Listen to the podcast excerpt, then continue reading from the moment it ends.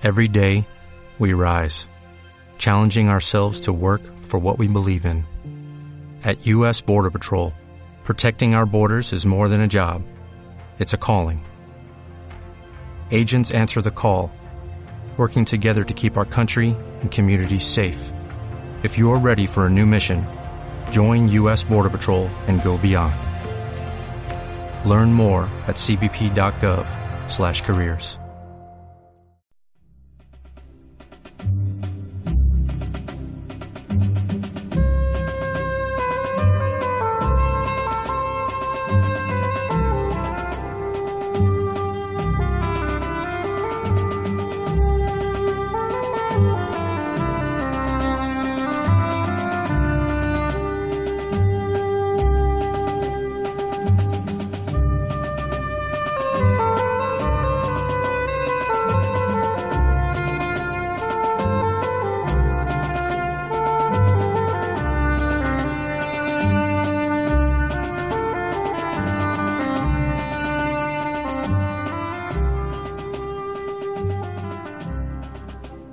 tal, queridos oyentes? ¿Cómo estáis? Buenos días. Es domingo 1 de noviembre de 2015. Soy Adrián Perales y vamos a comenzar un nuevo programa de Radio Libertad Constituyente.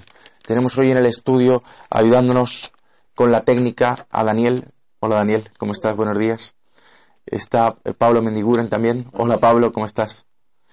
Está Elena Bazán. Hola Elena. Hola Adrián, buenos días. Está David y está don Antonio. ¿Qué tal don Antonio? ¿Cómo está? Bien, estoy muy fuerte desde, el punto de vista fisiológico y, y también moralmente estoy tranquilo y esperanzado por la gran repercusión que ha tenido mi artículo del Confidencial, que puede tener muchas consecuencias eh, para un inmediato futuro, eh, ya que estoy recibiendo felicitaciones y contactos inesperados de gente muy influyente en España que le ha convencido mi artículo y que creen que tarde o temprano no habrá más remedio que seguir las directrices que estoy marcando a la política española, donde soy muy consciente que aunque seamos unos cuantos miles, sin embargo el movimiento que dirijo, los asociados al proyecto de, del movimiento ciudadano que estoy dirigiendo, pues pueden tener una importancia colosal en el momento en que se definan las líneas maestras que van a trazar el futuro inmediato de España. Y estoy esperanzado, deseando que se clarifiquen las situaciones y hoy esperando este programa, como los sucesivos, que nos vamos a cambiar hasta que no tengamos ya datos que nos permitan eh, pasar a una manera distinta de enfocar la acción de nuestro movimiento. Pero hoy quiero felicitar a tantos y tantos y tantos eh, comentaristas de nuestras intervenciones en la radio, de las nuevas personas que regresan, que se habían ido, porque consideraban personas ignorantes, de verdad, pero que los recibo con los brazos abiertos, porque se habían ido pretendiendo que yo no era un hombre de acción, que era un teórico, parece mentira que se pudiera decir eso de la persona que fue capaz de, unir por primera vez en una dictadura a toda la oposición y llevarla a dialogar con el poder establecido después de la muerte de Franco. Soy un hombre de acción y si de hecho y además mi teoría he empezado a escribir la teoría de la pura de la República Constitucional y los demás libros después cuando dejé de la acción y los que conocen y han estudiado mi obra saben que la principal inspiración de las ideas que presiden eh, el, esquema de las ideas constitucionales que he desarrollado en, mi obra, saben que la inspiración no viene de otras ideas.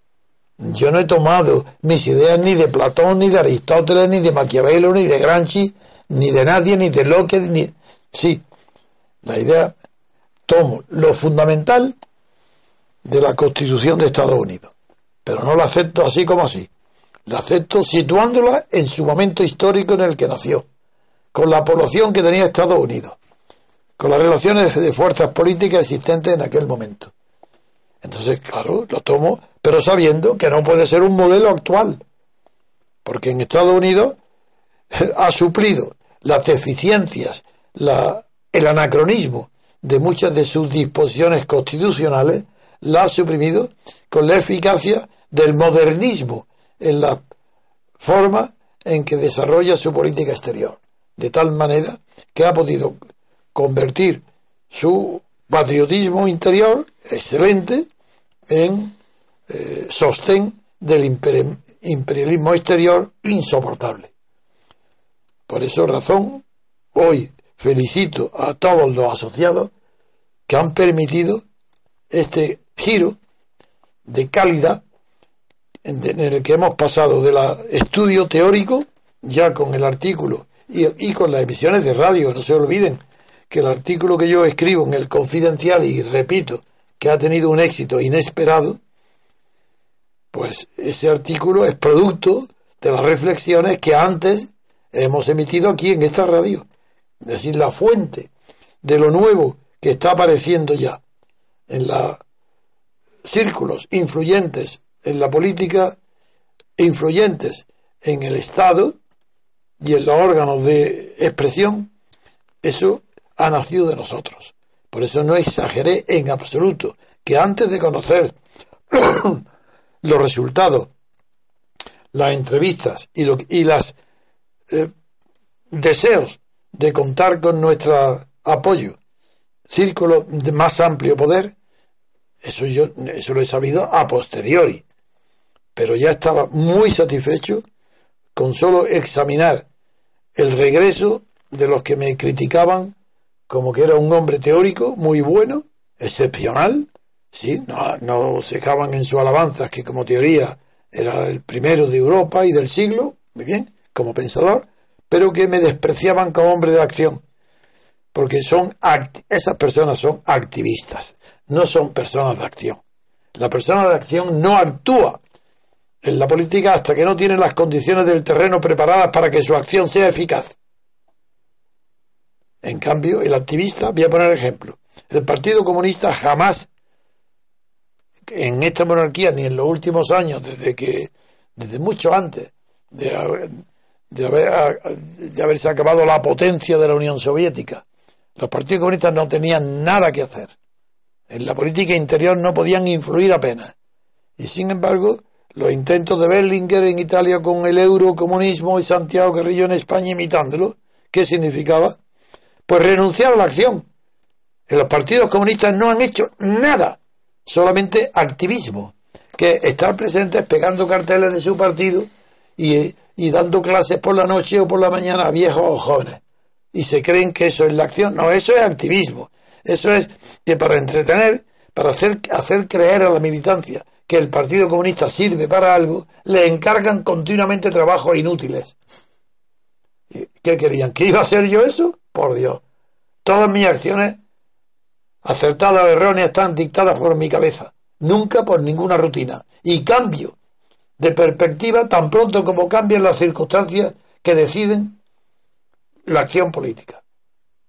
Y ahora, ante la perspectiva que se ofrece en Cataluña, a pesar de la edad que tengo, es como si tuviera 18 años.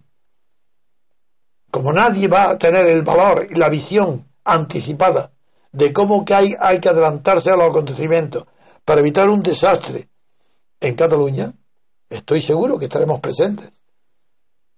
Y eso es lo primero, mi primera eh, lección que doy a los asociados, preparados para la acción, no para el activismo. El activismo, claro, el activismo, si es, está subordinado como medio de ejecución de una acción principal, entonces no es activismo, es la actividad necesaria para culminar o llevar adelante una acción inteligente, con una finalidad. El activismo no tiene finalidad, entretener a los militantes para hacerles creer que son útiles. Y podían prescindir durante años de todo y el partido estaría el mismo. El activismo es la inutilidad. La acción es la creación. No hay creación sin acción. Y todos sabéis los que me conocen que no solo en teoría, sino que en la acción práctica, lo mismo que creé una alternativa real al franquismo, que luego en el último momento fue traicionada por el PSOE difamándome y luego por Santiago Carrillo aceptando la ruta del oportunismo y de la no cambiar de, de, la mentalidad franquista ni la moral franquista. Continuaron en vigor porque tuvieron para ello que eliminarme. Algo serio se vería en mi acción cuando tuvieron que primero el PSOE recurrir primero a meterme en la cárcel eh, con la ayuda de Fraga que es el que lo ordena y luego como fue inútil pues difamarme y ahí todos los demás partidos estaban frotándose las manos de que me difamara el PSOE, me visitaron en mi casa, para sí sabemos que es el PSOE y que eso es mentira, pero en público nadie se atrevió a decirlo, porque a todos les convenía la reforma. Y yo buscaba la ruptura, y la sigo buscando, porque si no se rompe con la moralidad pública, extraviada, pervertida, degenerada, que existió a la muerte de Franco y que todavía dura esa perversión, es imposible que la sociedad española, que España, que los españoles, cambien de mentalidad y comiencen a dar valor a los auténticos valores, no a la falsedad de hablando se entiende la gente de que hay que ser equidistantes de quién, entre la verdad y el error hay que ser distantes, equidistantes. Sí, no decir nunca la verdad, ¿Eso por qué? ¿Por qué echar leña al fuego? ¿Por qué apagar un fuego con gasolina? La verdad no, eso nunca. Vamos primero, sí, ¿verdad? Yo tengo razón, dice la gente, pero eso es inaplicable. Hay que tener en cuenta las consecuencias. ¿A qué consecuencias nos va a llevar si seguimos la, senda de la verdad? ¿Por qué vamos, cómo, vamos a aplicar el estado de excepción, aunque las leyes están para aplicarlas? Si eso puede provocar entonces, ¿para qué están las leyes ahí? Y como estoy seguro que los acontecimientos van a ratificar que el único camino inteligente es el que estamos señalando desde aquí y siguiendo por toda España, los cuatro o cinco mil asociados a esta acción inteligente, novedosa, creadora, por eso digo, atención, porque se están produciendo elementos muy importantes que favorecen nuestra acción. Doy ahora ya paso a los comentarios políticos sobre la actualidad. Sí, pues don Antonio, hoy queremos tratar primero la encuesta que viene en el diario El País de Metroscopia, que nos la va a contar David, y luego pasaremos con noticias internacionales eh, acerca de Turquía y sobre el avión eh, caído en la península en la península del Sinai. Pero ahora David, eh, David nos va a explicar la encuesta que viene en portada en el diario El País y luego explicada en las páginas 15 y 16. Sabiendo de antemano que las encuestas de metroscopio del país están hechas a medida de las peticiones del empresario, aunque en este caso ya veremos cómo el país empieza a dudar de si es tan rentable para él su apoyo al PSOE y tal vez comience ya a cultivar y a cortejar a Rivera. Es, es algo que hemos dicho en la radio hace ya tiempo, o que usted dijo que podía pues adelante, David. adelante. Muy bien, pues encontramos eh, desarrollada la encuesta en la página 15 del diario El País. Leemos primeramente lo siguiente. Ciudadanos sobrepasa al PSOE y disputa la victoria electoral al PP. La estimación de resultado electoral sobre voto válido. En dicha encuesta, el PP obtiene. antes que nada, di ya la ficha, técnica, lo primero. la ficha técnica que sepa valorar. Está realizada sobre 1.400 entrevistas. Que eso para toda España es prácticamente ridícula. Eso, eso indica que el porcentaje de error es tan grande que debe estar alrededor por lo menos del 5%. Sí, el propio margen que dice la encuesta, 72-84 diputados, 93-100, hay, hay un baremo importante. Venga, David. El PP obtiene un 23,5% de los votos. Se mantiene con respecto a la anterior encuesta del mes pasado. Ciudadanos obtiene un 22,5% y sube con respecto a la, la última encuesta, que obtuvo un 21,5%. El PSOE obtiene un 21%, desciende con respecto a la última encuesta, en donde obtuvo un 23,5%. Podemos obtiene un 17%, también sube con respecto a la última encuesta, donde obtuvo un 14,1%. Sí, pero menos del 3%. ¿eh? Sí, Sí. Sube, sube, desde luego. E Izquierda Unida obtiene un 6,3%. Eso es importante. A ver, la Izquierda Unida, qué porcentaje, qué escaños, qué. A ver si llega al 5% o no. Muy bien. En los, los escaños son los, son los siguientes. El PP obtendría entre 93 y 100 escaños. Ciudadanos obtendría, bueno, en segundo lugar el PSOE, que aunque ob- obtiene un número menor de votos, pero al convertirlo a escaños obtiene más que Ciudadanos. Obtiene, obtendría entre 88 y 98 escaños. Sí, a consecuencia de la locura del sistema electoral proporcional con la ley de Ont. Ciudadanos obtendría entre 72 y 84 escaños. Podemos entre 42 y 46. E Izquierda Unida llegaría a 5 escaños. Venga, dime de Izquierda Unida el porcentaje.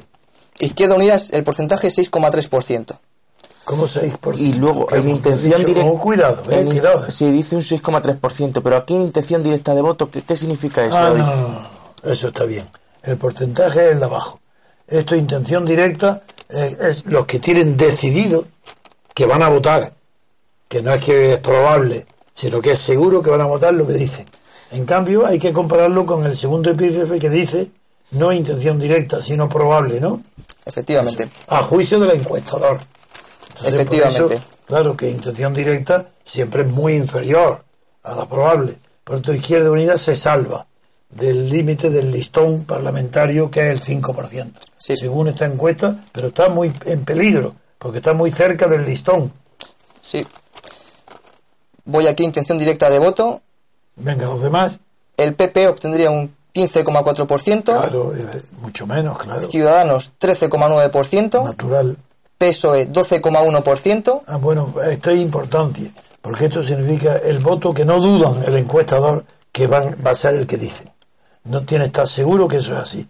Entonces, si, si esto es los votos seguros, ahora está Ciudadanos en segundo o en tercer lugar. Ciudadanos en segundo lugar. Eso es, ¿por qué? Porque la intención directa está detrás del PP. En cambio, dudan todavía en intención directa es menor los demás partidos. Por eso Ciudadanos está colocado en una postura muy alta, porque es muy elevado el número de votantes que tienen la intención segura, a juicio del encuestador, que esos van a votar lo que dicen. En cuarto lugar Podemos con un 10,9% y ya en quinto lugar Izquierda Unida que se queda en un com- 4,3%. En la directa. En la directa. Pero en cambio ya, cuando ya entra ya la estimada, En la probable, La probable. en primer lugar el Partido Popular con un 18,7%. sí, En segundo lugar Ciudadanos con un 18,2%. En tercer lugar el Partido Socialista Obrero Español con un 16,4%. En cuarto lugar Podemos con un 13,7%. Claro, pero ahí veis que las diferencias son tan pequeñas entre los tres primeros. Y en quinto lugar Izquierda Unida con un 5,8%. Bien, pero las diferencias son tan pequeñas que no es por error, sino que ya de antemano se curan en salud. Las empresas encuestadoras y dicen que porque hay- cuando hay una diferencia menor del 3%, puede ser cualquiera de ellos alterado el resultado. Por lo tanto, quiere decir que hay tres partidos que pueden ganar, eh, que es PP, Ciudadanos y PSOE. Luego, combinado con otras variables, pues se puede llegar a la conclusión que en estas encuestas, que repito que están hechas por encargo a la medida, como un vestido, como al sastre, no están hechas las encuestas en unos grandes almacenes, sino que la piden al sastre. Y entonces el sastre ha dado las medidas cuantitativas de volumen, de peso, de estatura, para que le hagan el- la encuesta la medida al país. Y en el país se ve claro ahora que además en sus comentarios que está poco a poco abandonando el barco del PSOE, no está muy seguro y está empezando a apoyar a Ciudadanos en sustitución del PSOE. Como el periódico El País es otro oportunista, no es menos oportunista la prensa española que los partidos a los que defienden. Es más, diré mucho más, el origen de los partidos y de los distintos partidos en España se debe a la prensa existente a la muerte de Franco, incluido el país que apareció después de morir cuando yo entré en la cárcel, fue cuando apareció el país.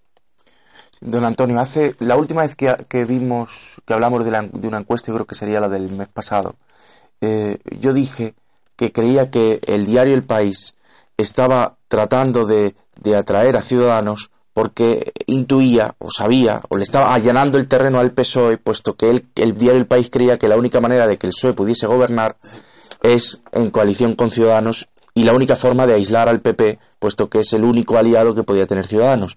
Pero usted dijo otra cosa diferente a lo que dije yo. Usted dijo algo parecido a lo que está diciendo ahora, y es que puede ser no que el diario El País eh, trate de allanar el camino al PSOE para pactar, para que pacte con Ciudadanos, sino que directamente puede ser que apoye a Ciudadanos y en fin, y, y- y- Sí, sí. y le quite el apoyo al PSOE, o bueno, no quitar el apoyo, sino... entonces y lo sigo diciendo porque el país es tan oportunista o como el PSOE.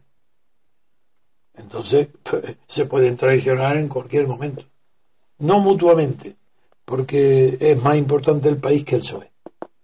Entonces, si hay es el país el que puede dejar ah, traicionar al PSOE, pero el PSOE no va a no se atreverá a traicionar al país porque es más fuerte la influencia del país que la influencia del PSOE. Esto es algo que algún día explicaré. Las relaciones de poder la gente no las comprende.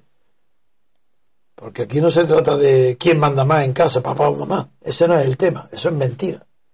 Eso no, así no se producen las relaciones de poder, ni se saben en la sociedad ni en la política.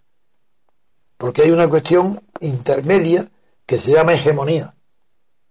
Entonces, para saber quién tiene el poder y la duración de ese poder, hay que examinar en virtud de qué hegemonía está ahí.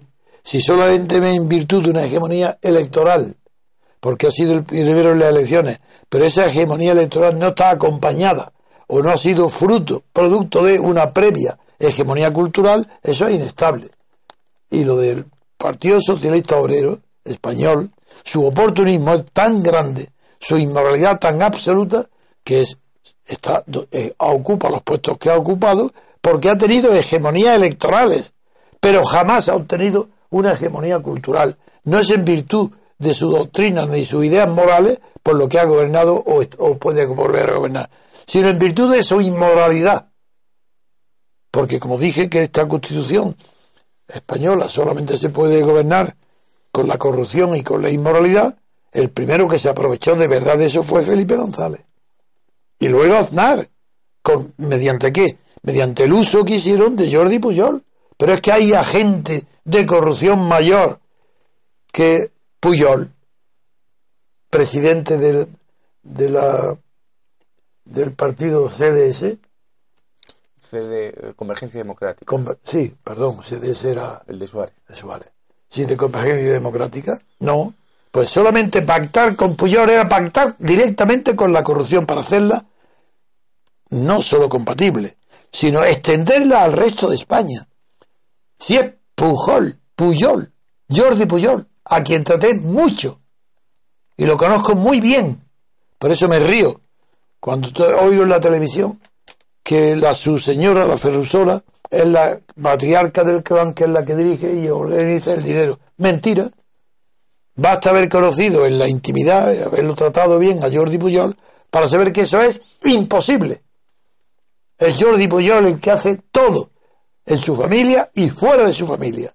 Si la corrupción en catalana es general hasta el punto que se convierte en una ordenanza catalana, que es la corrupción, eso fue un invento de Jordi Pujol, una organización de Jordi Pujol. No le faltaba más que una caja común, no solo para él y su familia, sino para todo el resto de todas las empresas que contrataran con la Generalitat, con el Estado español a través de la autonomía. Una caja común donde luego se repartiera todo el ingreso de la corrupción en proporción a la importancia del corruptor y de los corrompidos. Entonces, claro, Puyol se ha llevado, como es natural, la ingente cantidad incalculable que todavía no se sabe cuál. ¿Y el resto quién? Los empresarios, los, los corrompidos y corruptores, porque era la misma mentalidad. ¿Y hoy quiénes son? Los que están con más. Figuraros qué moralidad puede tener esa burguesía que pacta un, un futuro para Cataluña con la CUP. Con la- solamente eso es suficiente para saber con quién tenéis enfrente. Y a eso y a esas personas que tenéis enfrente, creéis que se le puede combatir ¿cómo? Con recursos ante el Tribunal Constitucional, no haciendo nada como Rajoy y confiando todo en el Tribunal Constitucional. Si se ha ideado el Tribunal Constitucional español para que evite la desintegración territorial de España, ¿es que esa fue acaso la idea que presidió su nacimiento? No. Fue una copia de lo que hacían los demás países, Alemania, Italia, porque el Tribunal Constitucional es innecesario. Tiene que estar en el Supremo una sala, como está en Estados Unidos, los que saben de verdad para qué sirve un Tribunal Constitucional. Pues bien, Sí, don, Antonio, parece que es una idea elevada que a la, a la gente que no estudia los asuntos políticos le puede costar entender eh, la máxima de que el pueblo tiene la religión de sus reyes. Pero, la religión religio. pero es muy sencillo de entender que si Jordi Puyol es el que establece un sistema de corrupción del 3%, El rey eso, de Cataluña. eso cale en, en toda Cataluña, en, toda, en todas las empresas catalanes, catalanas y en toda la sociedad. Y si vamos un paso antes, quizá podríamos hablar del rey, de que todos los políticos viendo que el rey es el, el primero que hace negocios y se el corrompe, primer corrupto. los demás no, no se frenen. Es que Puyol es el rey de Cataluña, es la corrupción. Es- es- ha sido el fundador de, de la corrupción catalana, en la que han participado todo el que es algo en Cataluña. Había que ser héroe en Cataluña para no estar corrompido. Y volviendo, don Antonio, al tema del diario El País, A la encuesta. a la encuesta, también, no sé si estará usted de acuerdo conmigo, creo que sí, que el diario El País oportunista puede ser que eh, haga un viraje hacia Ciudadanos y que también a Rivera, que tiene un sentimiento de culpa por haber sido de derecha, del Partido Popular, por haber estado dentro del, de las juventudes del Partido Popular, le interesa que un partido, que un diario como el, como el diario Lo que El más País, desea, que lo apoye el país. Lo que más desea Rivera. Pero se van a equivocar con Rivera. Es demasiado nervioso. No sostiene la mirada en una dirección. Habla y mira a la derecha, a la izquierda, pero al segundo. Me recuerda a ese presentador de televisión de la 13 que se llama Jiménez. Es igual. Que está- ¿Sabéis quién es Jiménez? Igual. Es que no termina. No, no, el que está- tiene el pelo naranja y la cara naranja. No. Ah, no. Ah, los Jiménez Los Santos, dice usted. No, no, Jiménez, uno que presenta la televisión Entonces, sí, de la sí, 13. Es que ha dicho Daniel que no sí, es el, el presentador del No hay otro. Antonio Jiménez creo Sí, que es. Ese. Nada. Bueno, pues Antonio Jiménez es un hombre tan nervioso, tan desconcentrado, tan necesitado de hablar o hacer gestos para ocupar la escena como Rivera. Por eso Rivera no será un buen gobernante. Aunque estará en el gobierno seguro, en coalición estará, pero no será buen gobernante ni buen político. Es demasiado nervioso. No tiene asiento. Miran a la vez a varios sitios.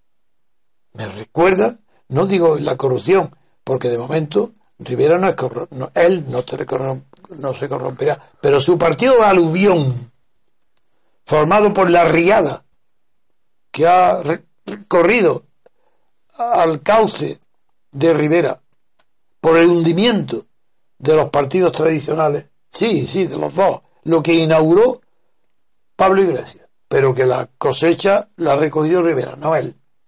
Pero fue Pablo Iglesias el que vio, antes que otros, el hundimiento, o por lo menos la pérdida de hegemonía del bipartidismo. Pues bien, ahora Rivera, claro, que se presenta como no ganador nunca porque mayoría absoluta no va a tener, pero como el socio ideal del PP. En fin, creo que está la encuesta. No sé, David, si nos quieres contar algo más de la encuesta o si es Sí, suficiente. la valoración de los líderes, sí que eso ahí tiene cierta gracia. Vemos el conocimiento de las figuras públicas y de su aprobación.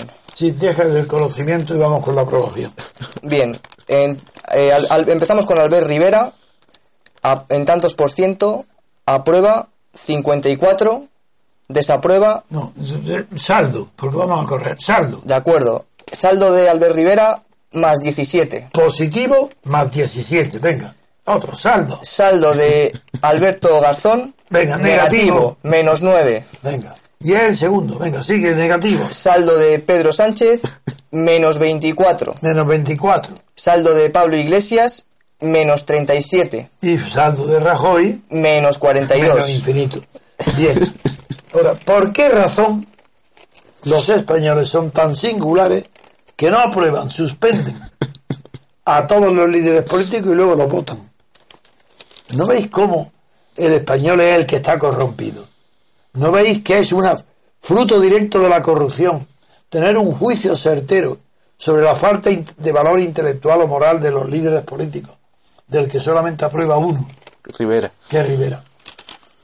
Sí, porque reciente es joven, figuraros que va a gobernar con 30 años, cuando había que tener 300 años para poder ser apto para gobernar. Es que hay alguien preparado para gobernar. Cuanto menos joven, cuanto más joven, peor. ¿Qué es eso de la moda? La moda, ¿qué tiene que ver la moda ni la juventud con el poder y con la administración del poder? Todo lo contrario. Cuanto más joven, más irresponsable. Más facilidad para firmar decretos leyes. Más facilidad para creer que se corrigen las cosas mediante las leyes y no mediante educación y cultura. En fin. Eso era un- es una cuestión de masoquismo, don Antonio. Es, es, muy difícil de entender. no, yo creo que yo creo que se puede entender bien. El, el español sabe, porque lo ve en la televisión y tiene una intuición, ve que tiene car enfrente caras de imbéciles. Entonces sabe que no valen nada intelectualmente, tienen caras de idiotas. Además saben que la corrupción le invade a todos. Lo valoran entre imbéciles y corruptos, pues todos valoran suspenso, suspenso.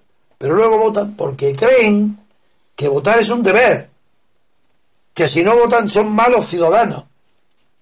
Y ellos no saben todavía que votando a esos imbéciles que ellos consideran imbéciles es cuando son malos ciudadanos. El que vota no es un buen ciudadano, porque no tiene limpio su cerebro y cree que es una obligación votar. Todavía no ha aprendido que votar es un derecho, no un deber. Y que cualquier imposición, consejo por parte del Estado incitando a la votación que vayan a los sufragios es indecente, porque se están metiendo en tu conciencia. Tú eres libre, tienes el derecho de votar o no votar. Por eso votan, porque creen que es un deber. Y tienen además la satisfacción de creer que por un día, cada cuatro años, se creen importantes. Entonces las personas mayores, las personas más humildes, los porteros o porteras de las casas o los barrenderos de la calle, el placer que tienen de ir a las urnas y poner su papeleta creyendo que su papeleta sirve para algo, pero si eso es un placer de reyes.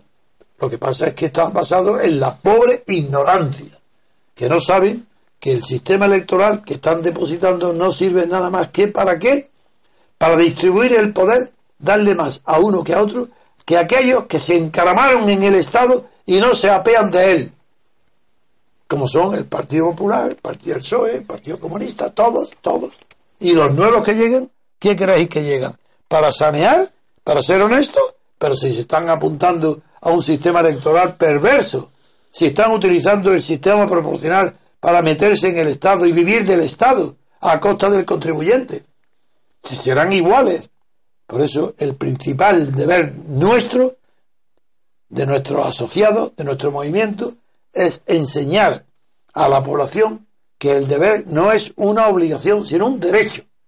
Y como es derecho, lo puedes ejercitar en un sentido en el que te dé la gana. En fin, yo creo que podemos ya con eso pasar a otra noticia. otra, pasamos. Pau- pausa musical. Y pasamos a otra noticia, un poco de música y tratamos otro tema.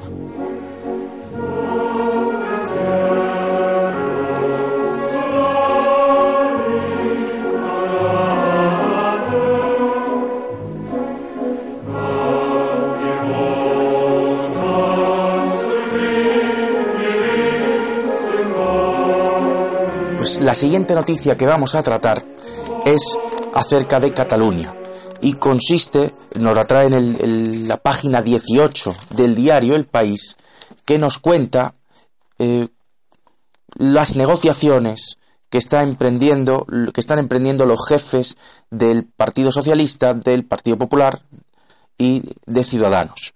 Voy a leeros eh, acerca las negociaciones acerca de cómo combatir el secesionismo, el independentismo y el plan de Artur Mas y de Juntos por el Sí.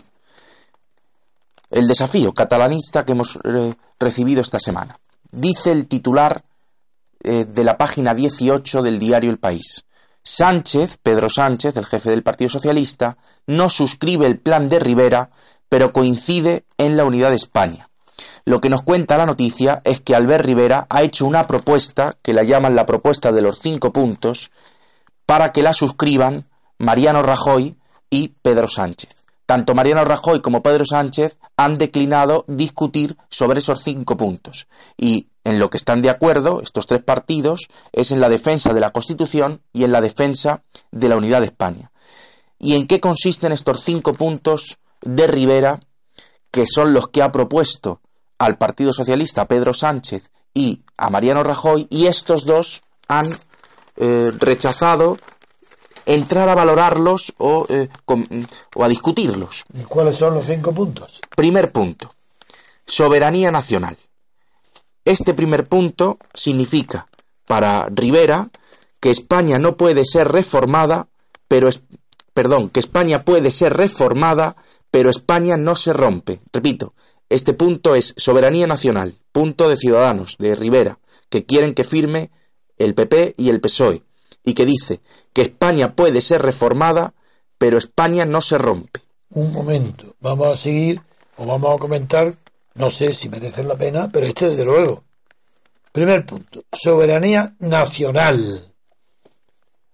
España tiene soberanía nacional. ¿Dónde? ¿Cuándo? ¿Dónde, ¿Dónde se refleja que la nación española es la soberana? En primer lugar, conocemos que hay un boletín oficial del Estado, no de la nación. entonces, si la nación no tiene boletín oficial de las leyes y quien las promulga, las sanciones el Estado, ¿qué tiene que ver la nación aquí con la soberanía. La soberanía sería el Estado. Soberanía nacional, vamos, segundo aspecto.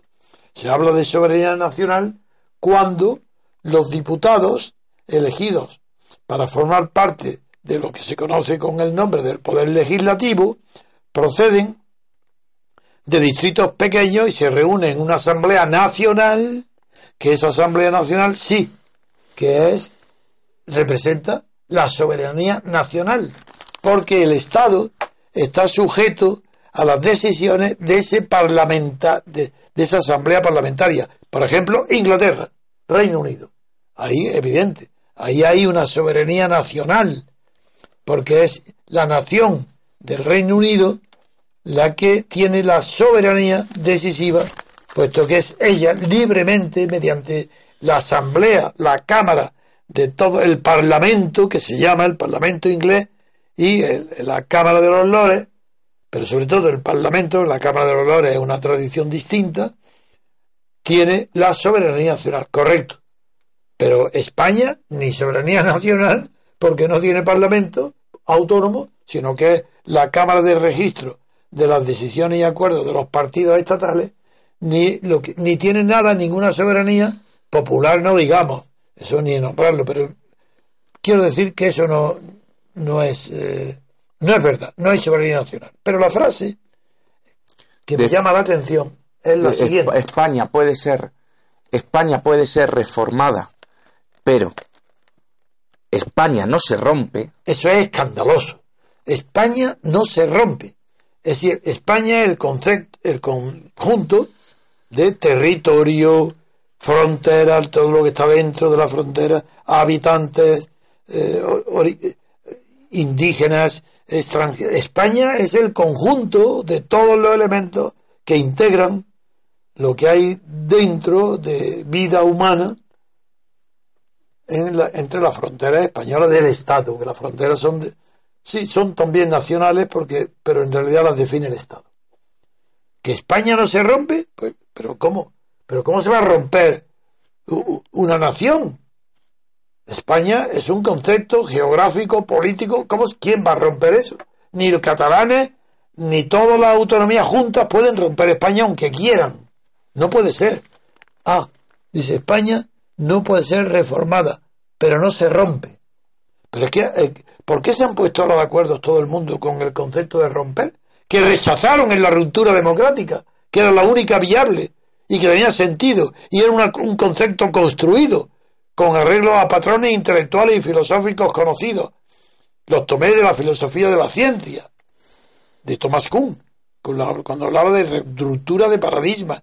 Pues un paradigma se habla de ruptura de un paradigma no porque se rompe, sino porque deja de ser el inspirador de todos los avances de la ciencia que hasta entonces habían sido guiados y dirigidos por ese paradigma. Por ejemplo, la, eh, la, física de Newton, la de la gravedad. Eso es un paradigma. Y lo que decía Thomas Kuhn es que durante décadas y décadas y décadas la ciencia avanza en virtud de un paradigma que funda una época. Y cuando termina esa época es cuando otro paradigma lo sustituye e inspira la futura investigación científica, que va avanzando poco a poco. Pero el paradigma es como si fuese, se produce una ruptura en el progreso, porque es un paso gigantesco hacia adelante. De ahí tomé yo la expresión ruptura democrática, una ruptura del paradigma político franquista para pasar al paradigma político de la democracia. Eso era lógico y Sin embargo, todos los partidos, estos mismos que hoy están hablando, de romper, no, la ruptura no la quisieron, no querían romper, no quisieron romper con el paradigma franquista de la dictadura, no quisieron romper. ¿Acaso que qué creen que un paradigma político es la figura de un dictador? Si eso no existe en la historia. Para que haya un dictador tiene que haber un pueblo amante y protector de la dictadura. ¿O es que creéis que un dictador puede imponerse contra la voluntad del pueblo? Eso es imposible. Serán los militares, será la iglesia, pero amigo, entonces se requiere un paradigma colectivo que sostiene la dictadura. ¿Es que acaso ese paradigma colectivo se ha roto? No. ¿Por qué no se rompió? Porque se rechazó la cultura democrática. Se me encarceló primero y cuando fue inútil se me difamó.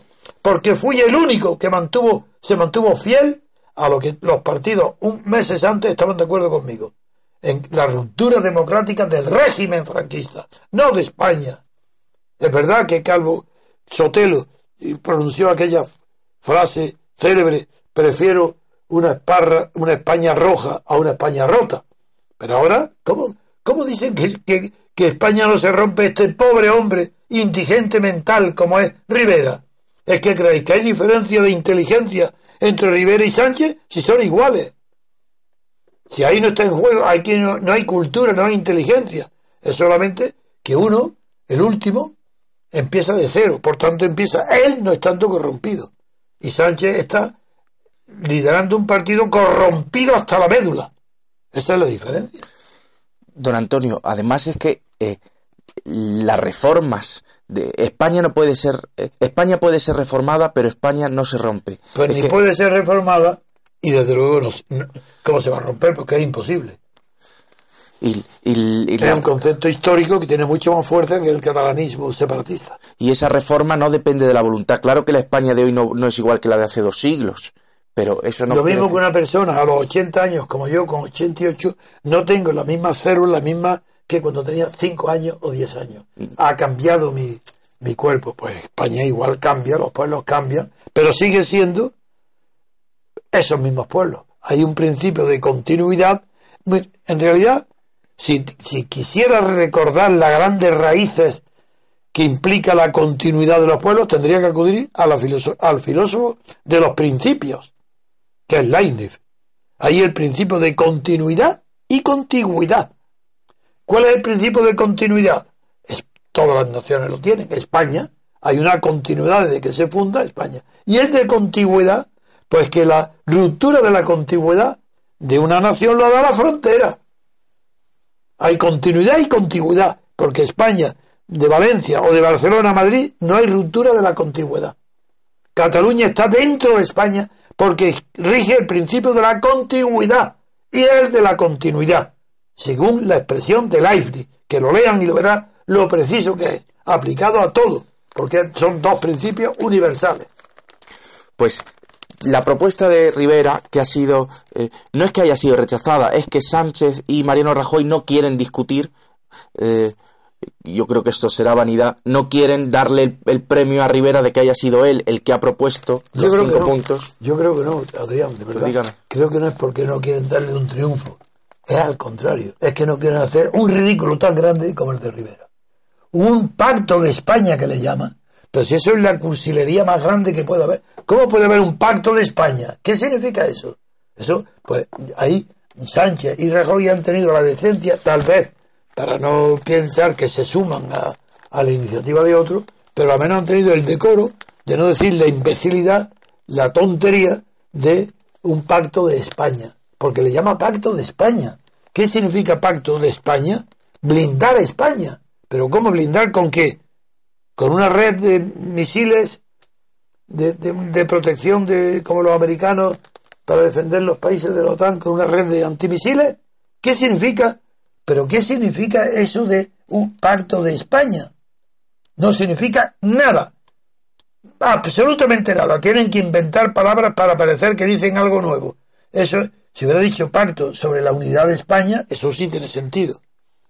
Pero pacto de España, que, que no tiene sentido ninguno. Fíjese las palabras del número dos o del, como lo llama, del vicepresidente de Ciudadanos, José Manuel Villegas.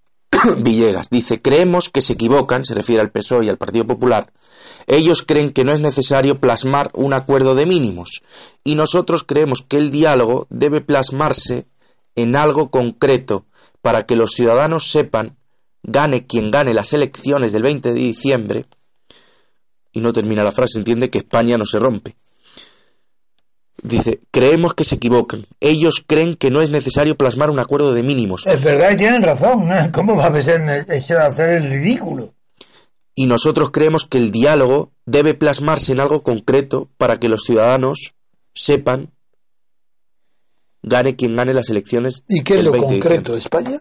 Es una abstracción. Pero si es que, es que no saben emplear las palabras. España como Italia, como Alemania, como Estados Unidos, son nombres abstractos, que no designan nada concreto. Para ver lo que es concreto hay que entrar dentro y proceder a un análisis de los elementos que constituyen España. Es que es todo lo contrario de lo que dice. Lo concreto estará dentro de las realidades que se comprenden dentro del concepto abstracto, abstracto de España. Pero España, la palabra España es una abstracción. Y si no dicen los ¿qué hablan de España? Están hablando de que de las regiones, de Cataluña, dentro o fuera de España. Pero habrá que concretar. Es todo. Pues eso es, es decir, España es una abstracción. No puede ser blindado una abstracción. No, en realidad no puede ser blindado nada que dependa del pensamiento, ni de la voluntad. Porque eso sí que el blindaje ese, ¿de qué sirve? De un compromiso entre los partidos, para no votar a favor de una cosa o en contra de otra. Pues es efímero y lo pueden traicionar. Pues anda que hay principio de lealtad entre los partidos, es desconocido. Esos pactos, pues igual se hace lo contrario de lo pactado. Los mismos que lo pactan, los dos, porque no tienen ni conocen lo que es el principio de la lealtad. Y don Antonio, luego lo último que quería decirle era las declaraciones. No, ese era un principio, y el dos. Sí. Ese fue eh, soberanía nacional. el segundo punto, unidad territorial. Bueno, pues el principio de contigüedad que acabo de hablar, que está en Leibniz, produce la unidad territorial. Muy bien. Que el... Ese es, en realidad, la unidad territorial no es la unidad nacional. Es la unidad del Estado que tiene la soberanía sobre el territorio, que es el que puede defender las fronteras. Entonces, unidad territorial, sí, la del Estado que fija la frontera, porque la nación española es la misma con Gibraltar o sin Gibraltar. Creo que lo he entendido, sí, que una cosa, don Antonio, es la nación, la nación existe, aunque no esté, la nación española existía antes de que Gibraltar se perdiese por parte de España. Y, sigue siendo. Y sigue siendo España. Eso es.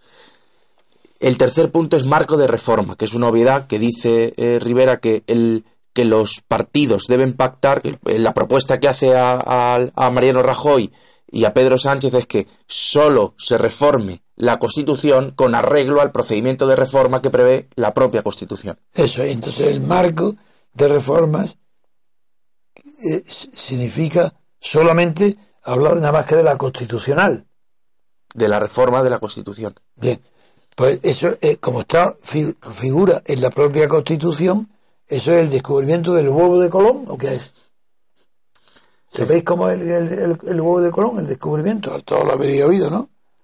¿No lo sabéis? ¿Queréis que lo explique? ¿Sí? Cuéntelo. Bueno, pues el huevo de Colón es a ver quién lo pone de pie. ¿Cómo se puede poner de pie un huevo? Ese es el huevo de Colón. Y ese descubrimiento es co- costoso. Pero claro, pues simplemente poniéndolo, dándole una pequeña presión para que se rompa un poquito la cáscara y se queda de pie. Ya está. Eso es el descubrimiento. Que la propia Constitución española, basta el que la lea, solamente se puede reformar adheriéndose al procedimiento de reforma establecido en la propia Constitución. Ese es el huevo de Colón. Se sostiene por sí mismo, pe- pero, claro, rompiendo un poquito. Ahí te- la palabra romper sí que es buena para ello. Hay que romper un poquito la Constitución para reformarla. Y luego el punto 4 es proyecto europeo. ¿Qué significa? Pues no lo sé, don Antonio, supongo. No, es que proyecto europeo, antes de que, de que se supiera lo que es la unidad europea, pues bueno, pues el, el proyecto europeo, Estados Unidos de Europa, la comunidad del carbón y el acero, la, el mercado común, el Tratado de los Seis, el Tratado de Lisboa, la Unión Europea. ¿Qué, ¿A qué proyecto se refiere? Si no, se- si no lo dice en concreto, no significa nada, palabrería. En cambio, nosotros decimos no. Nosotros, nosotros, no- nosotros asociados, no defendemos ningún proyecto europeo. Porque lo único que queremos es llegar a los Estados Unidos de Europa. Verdaderos Estados Unidos de Europa. Y esta porquería que hay hecha, ¿para qué? Para los mercaderes y los privilegiados y las oligarquías nacionales dentro de Europa, la rechazamos. Ojalá, ojalá se salga de, de la zona euro, no por la moneda, que aunque todo el mundo la critica hoy, que ha sido lo más válido que ha hecho el, el- el mercado común, con que se ha extendido con el nombre de Unidad Europea. Pero sigue siendo un mercado. ¿Manejado por quién? Por la oligarquía financiera. ¿Mediante qué? Mediante los funcionarios o políticos que están en Bruselas, en Estrasburgo y en Luxemburgo. Y el quinto punto de la propuesta es condicionar los pactos, que eh, consiste en que los partidos firmantes Eso debe ser los blindajes, ¿no? se comprometen a no gobernar de la mano con aquellas fuerzas políticas que quieren romper España. otra vez romper. Bueno, es decir, se como a- a los únicos que, que quieren separarse de España, no romperla, como los que es- solamente son los partidos integrados, los partidos catalanes integrados en la- el Parlamento catalán y en la Generalitat, pues es un pacto contra ellos y también contra el País Vasco, pues no sé si todo el Partido Nacionalista una parte de él. Bueno, pues tampoco tiene mucho sentido. Porque a ver qué dice literalmente, verás qué palabra más. Se comprometen, los, eh, Sí. el quinto punto dice que los partidos firmantes se comprometen a no gobernar de la mano con aquellas fuerzas políticas Eso que es. quieren romper España. Es- ¿eh, ¿Alguna vez se ha respetado en los 30 o 40 años que llevamos de oligarquía? ¿Se ha respetado alguna vez ese principio? Nunca. ¿Por qué se va a respetar ahora? Porque de palabra lo digan, pero eso hace falta no dirigentes, sino pueblos leales, que aprecien la lealtad. Como en España no está dentro de esos pueblos, eh, eso no obliga a nadie. De palabra, de palabra, de palabra todo el mundo juega. Vamos a comprometernos. ¿Y qué? ¿Acaso no se comprometieron en todos los partidos de oposición clandestina a Franco en un documento original que guardo, el de los 14 puntos? No se comprometieron a no aceptar la monarquía si no va precedida de un periodo constituyente donde libremente la república pueda tener y ser elegida con las mismas posibilidades legales en el referéndum que la monarquía.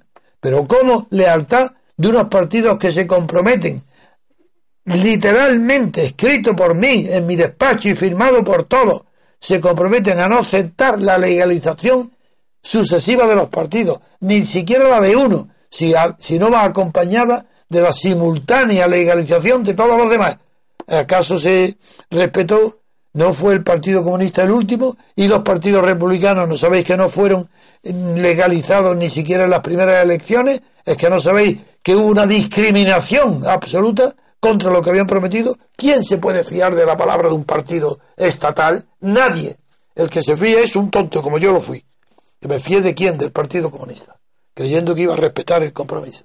Pues yo fui un tonto una vez, pero dos veces no lo voy a hacer. Por tanto, no me creo nada de esta palabrería de Rivera ni, ni, de Sánchez. Y quería acabar, don Antonio, con las declaraciones de Pedro Sánchez, que, que tilda de antidemocrático el plan de Artur Mas. Dice que es eh, que Artur Mas está utilizando un camino antidemocrático al romper la ley con su resolución independentista. Punto. Por un lado, Arturo Mas y todos los dirigentes, los que tienen puestos de dirigentes en Cataluña, están diciendo, atacando a todo el resto de, los, de España, a los dirigentes, al gobierno, y a que son antidemocráticos, porque están rompiendo la legalidad catalana. Dicen literalmente, son antidemocráticos porque no respetan la legalidad que sale de nuestro Parlamento, de manera que unas manifestaciones pacíficas apoyadas por centenares de miles de personas, unas decisiones en nuestro Parlamento, hechas con arreglo a la ley, publicadas, eso es la democracia. Entonces, si nos niegan este principio, el, España, el gobierno español y todos los restantes fuerzas existentes contra nuestra independencia son antidemocráticos. Y de ahí no hay quien lo saque. Que se le diga a ellos que la democracia exige también, entre otras cosas, no la principal, porque la principal no es esa, pero exige que el respeto de las leyes. ¿Y qué dice ahora? ¿Qué es lo que dice Sánchez? Pues exactamente lo mismo que Arturo Más, pero al contrario. Dice que es antidemocrático romper la ley. Pero ¿qué tiene que ver la democracia con el cumplimiento o incumplimiento de las leyes? Si una ley se rompe, pues están los tribunales para llegar a ello hacerla cumplir, los gobiernos. Pero ¿qué tiene que ver la democracia con el cumplimiento de las leyes? Eso simple sirvió hace un siglo más para definir un poco más de un siglo, para definir el Estado de Derecho. Porque el Estado de Derecho no es aquel donde se cumplen las leyes, sino donde los gobernantes cumplen sus propias leyes. Ese es el Estado de Derecho. Frente al Estado policial, donde nadie cumple las leyes más que el que tiene el poder de a la policía ordenarlas, pero sin ley.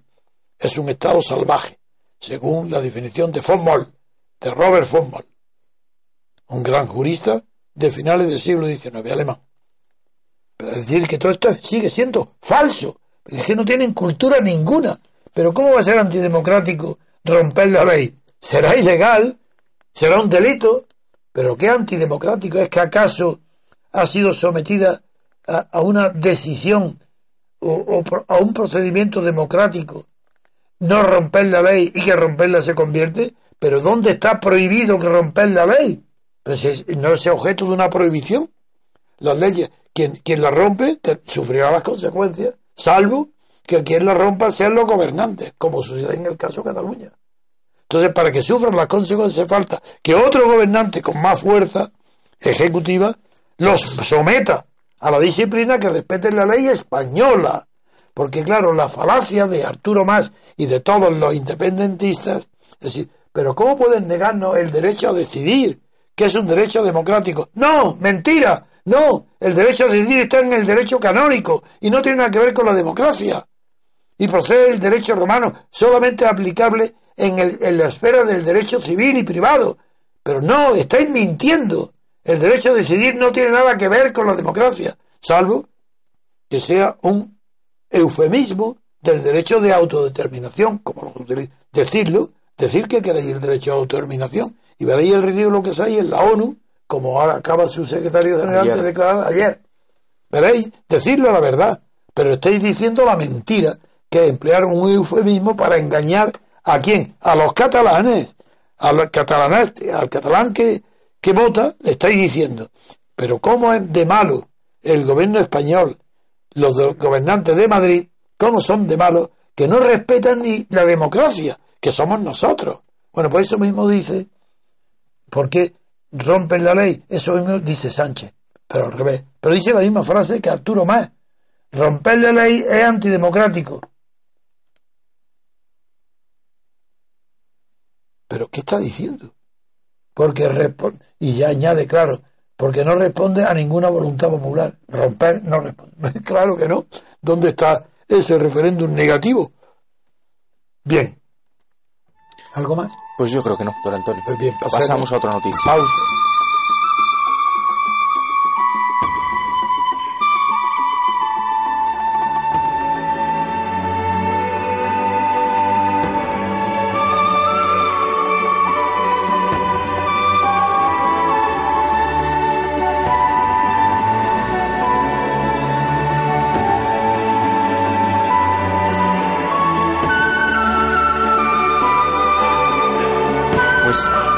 Queridos oyentes, seguimos comentando las noticias que nos trae la prensa. Dentro de las noticias internacionales tenemos dos eh, importantes. Una de ellas son las elecciones legislativas que van a tener lugar hoy en Turquía. Y otra noticia internacional eh, es que Rusia y Egipto dudan de que el avión estrellado en la península del Sinaí ayer, un avión ruso, eh, con 224 personas que han muerto, dudan que esa, ese accidente haya sido provocado por el Estado Islámico, que es lo que eh, ha, ha, eh, reclamado, ha reivindicado el, el Estado Islámico. Bueno, pues nos vamos a centrar en la primera de las dos noticias, que son las elecciones legislativas en Turquía. La importancia que Se Turquía celebran hoy. se celebran hoy. La importancia que Turquía eh, está tomando para todo el mundo internacional es muy grande porque le, está, como nuestros oyentes saben, en una situación privilegiada, en una situación mm, Estratégica. estratégica, sí, al lado de Siria y los acontecimientos eh, en la guerra de Siria le colocan en, en el foco de los acontecimientos. Dice el diario El País en su página 2 en Internacional. Turquía decide el futuro de Erdogan marcada por, la, por las crisis siria y kurda. Los turcos votan hoy por segunda vez en cinco meses sobre el futuro del presidente Erdogan. Está en juego la recuperación de la mayoría absoluta que el Partido de la Justicia y el Desarrollo, que es el partido de Erdogan, las siglas es AKP, es un par- el partido islamista de Erdogan, eh, perdió la mayoría absoluta hace trece- eh, fundado por el mandatario que perdió por primera vez en Disculpe, don Antonio, no lo estoy diciendo bien. Está en juego la recuperación de la mayoría absoluta que el Partido de la Justicia y el Desarrollo, el AKP islamista, fundado por el mandatario, perdió por primera vez en 13 años, perdió en las últimas elecciones. Y está en juego la reforma eh, constitucional para implantar un régimen presidencialista a su medida. Están en juego, dice el diario, las dos cosas en estas elecciones legislativas. Turquía sigue siendo ahora una sociedad extremadamente polarizada entre partidarios y detractores de Erdogan, pero ya no es la misma que la del pasado 7 de junio.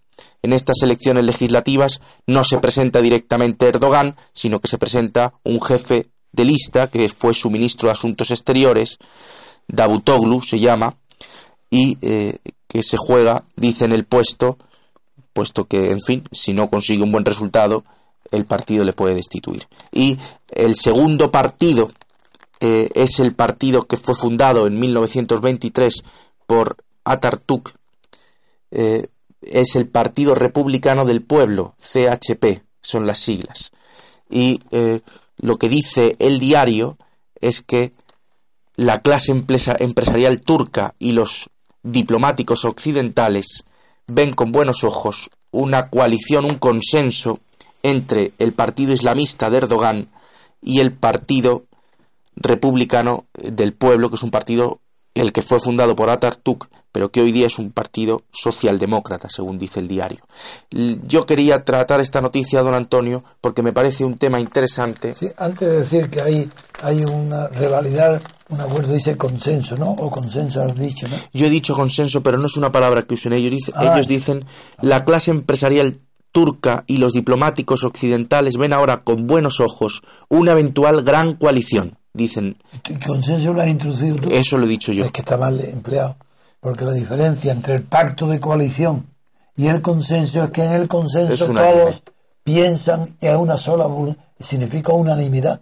Es decir, en realidad no se pacta, es que se refleja en un documento que todos piensan igual, que es el consenso. En cambio, coalición no. en la coalición cada uno conserva su personalidad. Sí. Por eso he corregido la- el empleo mal de la palabra consenso. Bien, pero Y seguimos. el- el- Sigue. también me parece importante destacar que el- en Turquía rige el sistema proporcional Sí. y con una variación y es que es necesario que haya al menos un 10 es necesario que un partido político obtenga más de un 10% de los votos para que consiga entrar dentro del Parlamento y cuenta el diario El País que el Partido Nacionalista Kurdo consiguió entrar en las anteriores elecciones dentro del Parlamento porque obtuvo un 13% de los diputados, es un partido minoritario que defiende a la minoría kurda y eh, que está en un, en un punto cercano a no conseguir ese es- que es mm, que está cerca de Pero ese 10%. Es verdad. Con esto puedo empezar ya ¿no? Sí. a comentar. Bien, empezando en lo, por lo último extremo que has mencionado, que es el kurdo. El problema kurdo dentro de Turquía es infinitamente más grave que el 10% o el 13% que da los votos. Porque la guerra siria y todo y la tradición de Turquía con el pueblo kurdo y lo- lo- lo- los antecedentes históricos hace que tenga una importancia permanente siempre las reivindicaciones de los kurdos. Hecha esa advertencia, paso ya directamente a comentar el significado político interno de las elecciones turcas, no en el exterior, porque Turquía está hoy en una zona donde está llena de compromisos, pues con Egipto por un lado, por otro lado con Siria, con Estados Unidos, con Rusia, con el oleoducto, es una zona complicadísima, pero voy a hablar por ello de su sistema constitucional. Yo distingo en mis libros, en mis publicaciones, entre régimen presidencialista, ejemplo Estados Unidos, y régimen pre- o sistema presidencialista, que, que porque es un sistema, y un régimen presidencial. El régimen presidencial es el que inventó e inauguró el general de Gaulle, porque su personalidad era tan fuerte en Francia que cuando los acontecimientos de Algeria provocaron la crisis absoluta e irreversible de la Cuarta República, que era parlamentaria, pues el general de Gaulle dio un golpe de Estado, verdadero golpe de Estado, y fruto de ese golpe de Estado individual surgió la Quinta República Francesa, la actual, donde no es un sistema presidencialista como el americano, ya que hay una bicefalia, hay un reparto de poder ejecutivo, cuidado, ¿eh? entre el Parlamento y el propio Poder Ejecutivo, el gobierno. El Poder Ejecutivo en Francia, imitado después por Portugal y por Turquía, por eso hablo de él, porque el régimen turco, como el portugués, se hicieron bajo la influencia de la constitución diseñada por el general de Gaulle, sin darse cuenta los portugueses ni los kurdos que el general de Gaulle interpretó perfectamente el momento francés de desmoralización y derrotismo del sistema parlamentario e impuso su propia personalidad.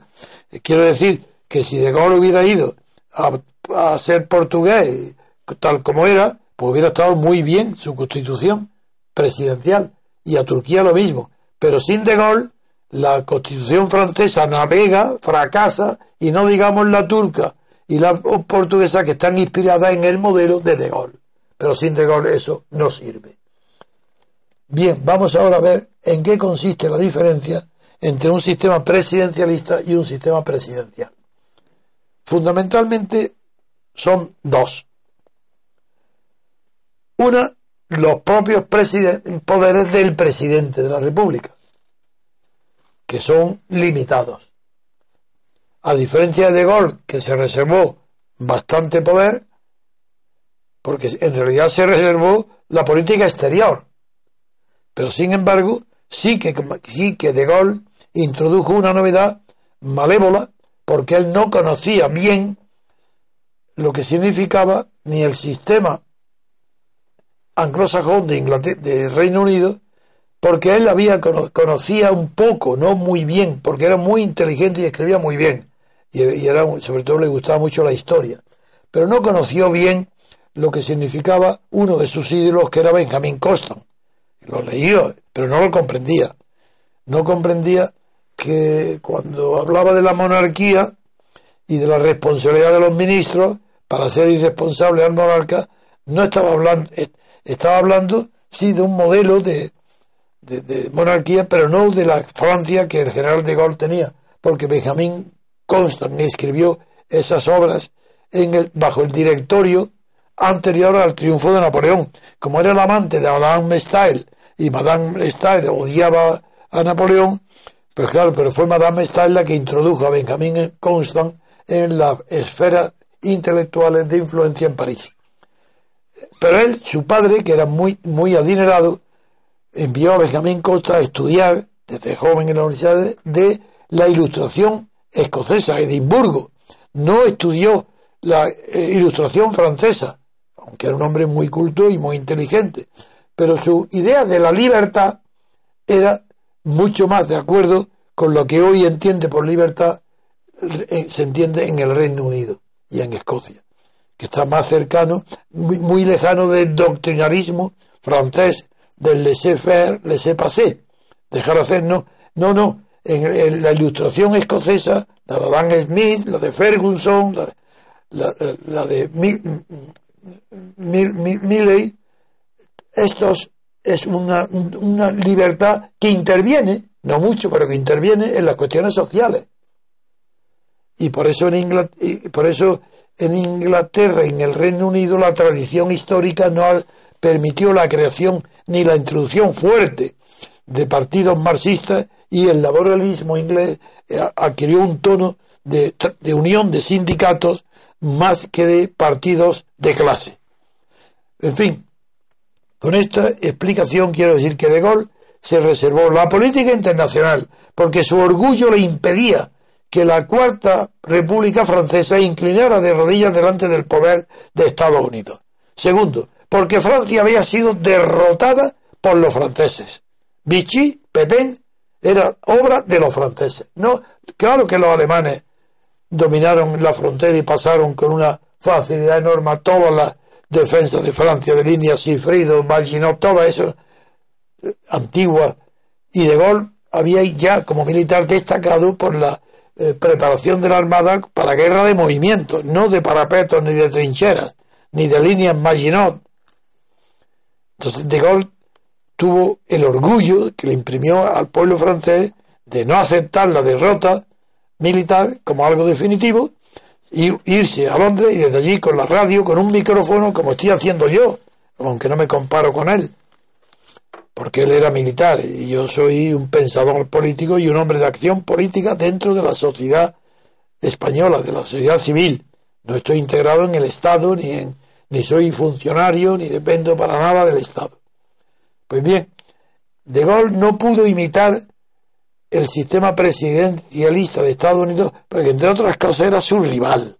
Y él pensaba que iba a hacer algo mejor que Estados Unidos, que era reservarse él la política exterior y dejar lo demás a los partidos lo que llamó cuestiones de intendencia Gaulle a la economía, lo que hoy se habla tanto, tanto, Rajoy la economía, la economía, para De Gaulle eso eran cuestiones de intendencia, de segunda fila, porque tenía un pensamiento militar. Y la intendencia es lo que va detrás de las vanguardias y del ejército para, claro, abastecerlo y sus necesidades de conquista. Bueno, esto motivó que, además de reservarse la política exterior, hizo otra cosa, esa mucho peor, y es que mm, impresionado y no, no liberado del todo del sistema parlamentario francés bajo el que él había crecido y vivido, pues no quiso prescindir por completo del sistema parlamentario. ¿Y qué hizo? Pues que subordinar él mismo su propio poder ejecutivo para designar gobierno, someterlo a una moción de confianza del Parlamento francés. Ese es la diferencia entre un presidencialismo como el de Estados Unidos, donde el presidente hay una separación absoluta de poderes, radical. De un lado el poder ejecutivo, de otro el poder legislativo. Sin mezcla, ni, ni exigiendo ni mociones de censura, ni de confianza en el legislativo con relación al ejecutivo. Y eso fue el error de De Gaulle, que por no ser como los americanos, queriendo ser original, metió la pata de verdad porque él no era constitucionalista, no tenía formación filosófica política para haber de haberse dado cuenta que desde el momento en que introducía la moción de confianza entre el, el poder ejecutivo que él nombraba y la asamblea que tenía que darle su confianza, y rompía la separación de poderes. Ya la suprimía. Bien, pues a esto se llama, yo le llamo sistema presidencial para distinguirlo del presidencialismo. Pero ahora a lo que vamos. En Turquía, como existe, ha sido inspirado por, por De Gaulle, existe la anomalía que no existe en Francia, por eso no está copiado del francés, aunque la influencia francesa es muy grande en la adopción del sistema de designar el presidente por votación popular. Y Erdogan fue elegido en primera vuelta con el 52% de los votos presidente, de jefe del Estado, presidente del gobierno, en el año 2014. Pero no, pero la anomalía que no está en Francia es que el sistema electoral francés es representativo. Así el sistema electoral francés se eligen diputados por distrito, diputados uninominales. Se elige a un diputado, jamás una lista de partidos.